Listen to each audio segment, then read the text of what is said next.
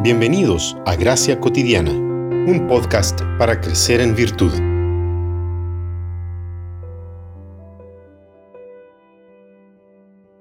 Siempre damos gracias a Dios por todos ustedes, mencionándolos en nuestras oraciones, teniendo presente sin cesar delante de nuestro Dios y Padre su obra de fe, su trabajo de amor y la firmeza de su esperanza en nuestro Señor Jesucristo. Primera de Tesalonicenses 1, 2 y 3. La fe, la esperanza y el amor son mencionados en este versículo por el apóstol Pablo a la iglesia de Tesalónica a causa de las muchas tribulaciones que estaban viviendo. Estas virtudes nos preparan para tomar nuestra cruz y vivir la vida de la cruz. ¿Existe alguna otra manera de vivir una vida moldeada por la cruz fuera de la fe, la esperanza y el amor? No solo no existe, sino que también es imposible.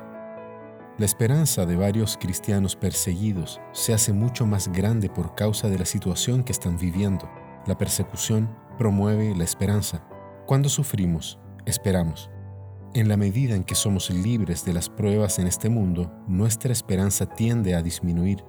La esperanza provee el fundamento de la paciencia cristiana, que emerge como fruto del Espíritu según Gálatas 5:22. Las pruebas enviadas por el Señor avivan la gracia de la esperanza en nuestra resistencia paciente. La paciencia cristiana reposa en el corazón de la fe, de la esperanza y del amor.